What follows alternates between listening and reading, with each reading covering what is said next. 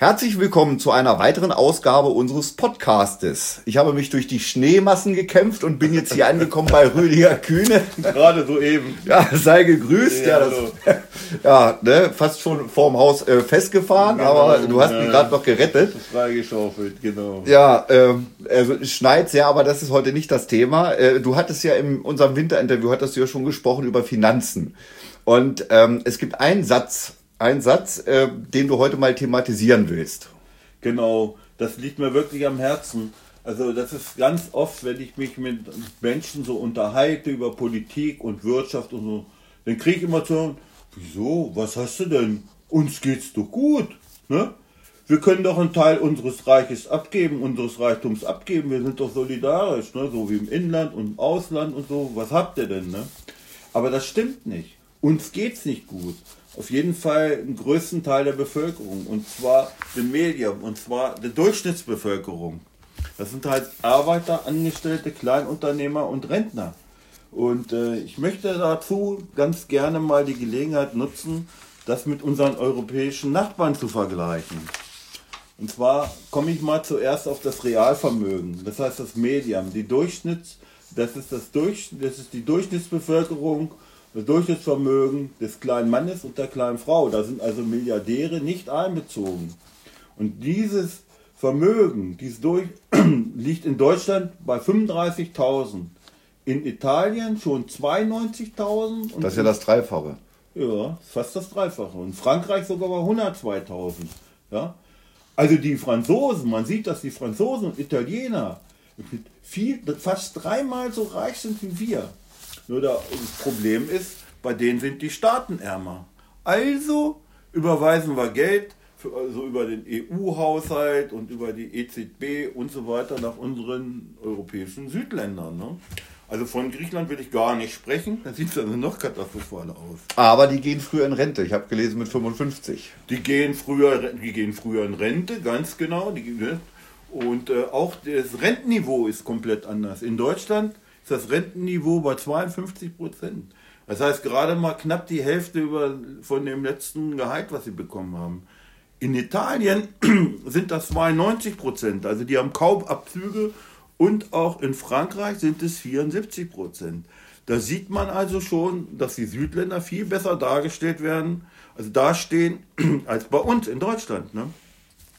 Auch liegt es bei den Steuern und Abgaben. Das sind also, werden also Familien eingerechnet mit Kindern und das Kindergeld wird mit einberechnet und äh, auch Doppelverdiener. Da liegt die Abgabenquote in Deutschland bei 31 Prozent, muss man sagen, von Familien, also die Kinder erziehen und so, die, und das ist unsere Zukunft. In Deutschland liegt es bei 31 Prozent, in Italien 21 Prozent und in Frankreich sind das nur 18 Prozent.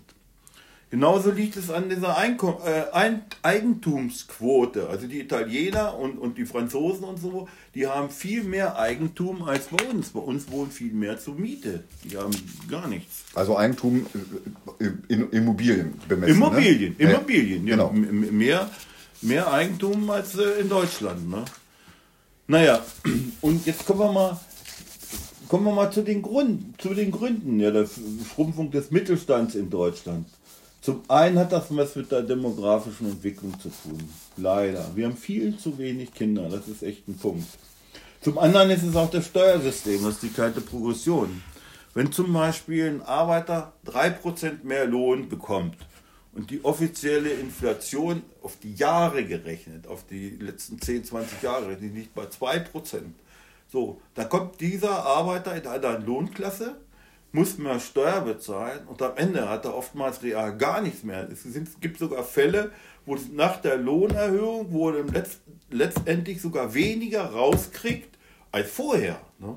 Das heißt, die Inflation schluckt also quasi die Lohnerhöhung. Die Inflation schluckt die da und, und, die, und das Steuersystem, das ist eine kalte Progression. Und Wenn ich mehr verdiene, muss ich mehr Steuern bezahlen. So. Denn die Staatsquote liegt bei uns bei 54 Prozent. Ein Arbeiter muss heute bis Mitte Juli für den Staat und Sozialversicherung arbeiten. Ja? Somit hat der Arbeiter heute einen Steuersatz wie früher ungefähr sein Betriebsleiter. Das ist halt auch die kalte, die kalte Progression. Ja. So, jetzt zu den Ausgaben, die er hat. Also das ist ja die, war ja die Einnahmenseite und jetzt die Ausgabenseite.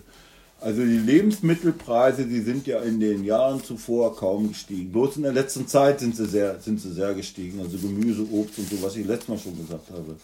Aber ganz schlimm wird es bei der Miete. In den letzten Jahren sind sie im Schnitt pro Jahr um 7% in den Städten gestiegen. Das hat zu einem natürlich auch was mit der Zuwanderung zu tun, zum anderen natürlich auch mit den Spekulanten. Bei der Nullzinspolitik ist ja kein Problem, mal so ein paar Millionen aufzunehmen und so weiter und dann auch Wohnungen kaufen oder ganze Wohnblöcke und so. Und da muss man noch dazu sagen, äh, es gab ja so ein Instrument, man wollte das ja verhindern mit der Mietpreisbremse. der Schuss ist nach hinten losgegangen. Ja. Der Schuss ist nach hinten losgegangen. So melden sie das als Eigentum an, als selbst genutzt und so und bringt gar nichts. Die Wohnungsnot wird immer größer. Und dann haben wir das gleiche bei den Strompreisen.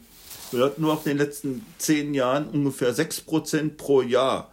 Jetzt kommt auch noch die CO2-Steuern.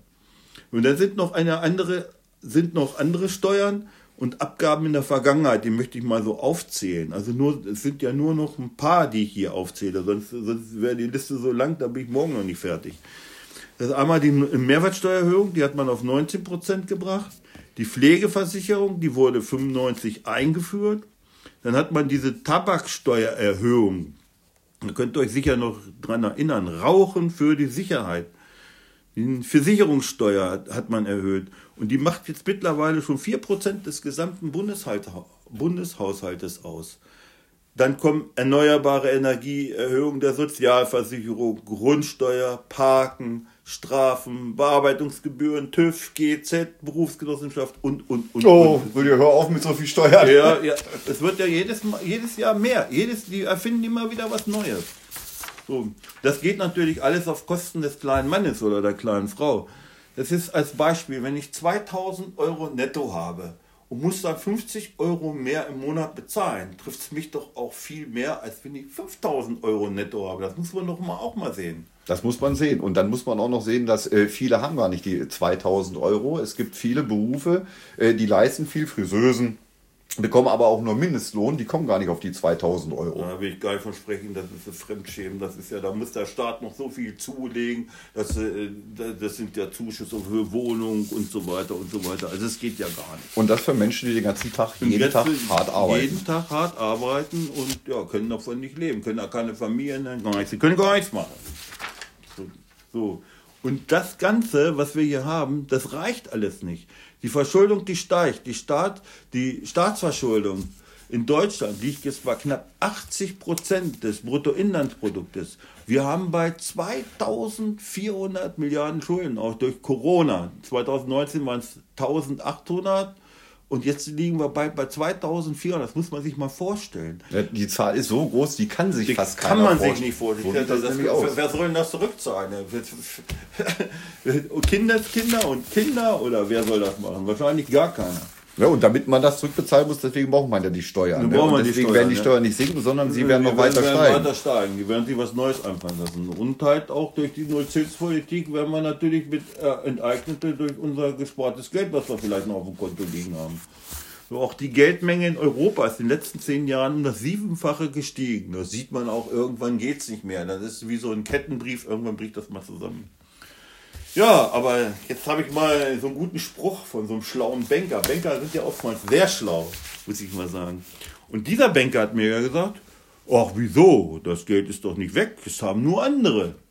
Ja, das ist wohl wahr. nur leider nicht die, die es brauchen wahrscheinlich. Ja. Und ja, wer hat es denn? Wo ist das Geld geblieben, was wir zahlen? Naja, zum einen sind es die Top-Reichen, ne? also 10, was ich letztes Mal schon gesagt habe, 10% der Reichen haben Vermögen von 70%. Vor 40 Jahren waren es knapp 50%.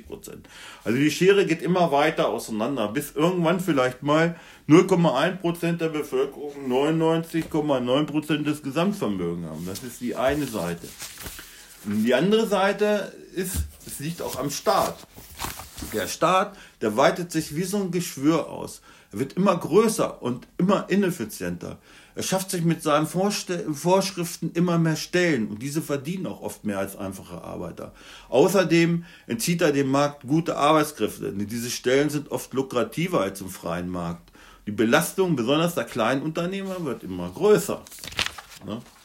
Wenn zum Beispiel, jetzt ist so, ein Thema, was, was eigentlich schon über Jahre geht, wenn zum Beispiel jemand kommt vom Gewerbeaufsichtsamt oder Feuerschutz oder Finanzamt, Veterinäramt oder irgendjemand vom Amt kommt und kontrolliert einen und sieht, dass das Auto des zu kontrollierenden größer ist als das eigene Auto, ne? ja, dann gibt es natürlich neue Auflagen und, Ver und Verstöße werden festgestellt und so. Da kommt wieder dieser Neidfaktor kommt wieder durch.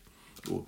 Und durch unnütze Auflagen hat man tausende Kleinbetriebe äh, vernichtet. So etwa wie die Angleichung der Hygienebestimmungen von Schlachtern und Bäckern. Ja, äh, das ist ein konkretes Beispiel. Ne? Was hat man da gemacht? Ja, ich war ja nun über 30 Jahre selbstständig. Wir haben ja auch Brötchen verkauft und äh, wir hatten also die letzten Kantine. So, und deswegen kenne ich mich da ganz gut aus.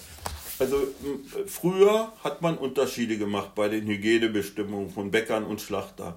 Weil es ist folgendes, wenn auch so ein Bäcker nicht ganz so hygienisch gearbeitet hat und hat seinen Teig geknetet und äh, seine Ware dazu bereitet, ist er dann alles in den Ofen gekommen. So, und da wird es erhitzt und bei dieser Temperatur sterben alle Viren und Bakterien, da stirbt alles ab. Das ist das reinste Lebensmittel, was wir überhaupt haben, also Brötchen, Brot, was wieder aus dem Ofen rauskommt. Und das hat man schon vor 10.000 Jahren gemacht. Das haben die Sumerer schon damals erfunden. So. Und jetzt hat man die Hygienebestimmungen zu den Schlachtern angepasst. Wir mussten diese Bäckereien, die mussten alles Edelstahlgeräte kaufen, Edelstahltische, Edelstahlregale, die Wände, die mussten alles sauber, mussten abwaschbar, alles in besonderen Maßen sein und so. Das waren dann Investitionen, da kamen mal schnell mal 100.000 Euro zusammen für so eine Bäckerei, für so eine Kleinbäckerei. So, und das konnten sich nicht viele leisten konnten sich nicht alle leisten und da hatten wir ein Bäckersterben ohne Ende hier, vor allen Dingen hier auch im Kreis, in den Dörfern, die sind überall einfach verschwunden, die konnten sich das nicht mehr leisten. Ja, das kennt man ja, ne? Man kennt das, in jedem Dorf war eine kleine, kleine Bäckerei, ja. ne? wo man dann morgens schon hingehen konnte, vielleicht schon genau. um fünf und konnte sich die Brötchen holen, weil der Laden erst um sieben aufmachte. Genau. Ne? Heute kriegt man, heute kriegt man meist nur aus diesen Großbäckereien da diese, diese Paddies oder wie sie sich nennen, die dann irgendwo aufgebacken werden, schmecken auch nicht mehr so schön. Schmecken auch nicht mehr so schön. Und der Punkt ist ja auch, wer hat davon, wer profitiert von diesen Auflagen? Das sind doch nur unsere Großkonzerne. Namen soll ich nicht sagen, da werde ich noch verklagt. Das sind nur unsere Großkonzerne. Die kaufen die Backmischung, die kaufen die in, irgendwo in Polen ein, ja. Das sind so billige Großcontainer. Außerdem waren die Bäcker, die wurden belastet, was ich auch vergessen habe zu sagen. Berufsgenossenschaft, wegen der Mehlstauballergie. Die wurden sehr, so hoch belastet. Ja, und die Großbetriebe haben das so gut wie gar nicht. Ja, und die haben davon profitiert. Also kauft man sich jetzt äh, die irgendwo beim Discounter, die Brötchen. Die sind viel billiger. Kosten nur 15 Cent, beim Bäcker fast 40 Cent. So. Aber damit vernichtet man Arbeitsplätze und die kleinen Betriebe. Ne? Genau, das ist das Problem. Und das ist der Punkt. Ne? Ja, äh, und das Ganze ist das Ergebnis der Altparteien. Und das kommt ja nicht von heute auf morgen, äh, sondern das ist ja, das ist ja gewachsen über Jahre, Jahrzehnte. Über Jahrzehnte, genau. Ne? Äh, wie kommt man aus dieser Misere raus? Ja, darüber habe ich mir auch so sehr viele Gedanken gemacht. Man kann da rauskommen, aber das ist so umfangreich. Das sind, das sind so viele verschiedene Sachen, die man machen muss. Die könnte ich in, kann ich in zehn Minuten gar nicht darstellen. Also mal so die Hauptsache ist, man muss das Steuersystem reformieren. Auf einfach, ich sage das nur mal so ein paar Punkte. Und man muss viele, viele Vorschriften abbauen. Und man muss die großen, die großen Milliardenkonzerne, die muss man irgendwie einschränken. Die muss man auch zusehen, dass, sie, dass die auch genauso viel Steuern zahlen wie die Kleinen und auch andere Abgaben haben, genauso wie die Kleinen. Man muss die ganz anders behandeln, dass es nicht möglich ist, dass die irgendwo in Irland eine Zentrale haben, wo sie kaum Steuern zahlen und so und bei uns das Riesengeschäft machen und wir sehen davon gar nichts. Ne? Also, aber wie gesagt, das ist ein Thema, äh, das ist so umfangreich, das würde ich nochmal detailliert mal irgendwie äh, besprechen. Rüdiger, dann machen, haben wir schon ein Thema für die, eine der nächsten Podcast-Sendungen. Genau. Gut, genau. dann bedanke ich mich recht herzlich bei dir. Äh, ich hoffe, dass ich wieder gut nach Hause komme. Ja, ich ne? schaufel dich dann frei. Ja, sehr gut. Meine Schneeschippe steht schon bereit. Und wir sagen auf Wiedersehen, äh, bis zum nächsten Mal. Ja, auf Wiedersehen. Tschüss.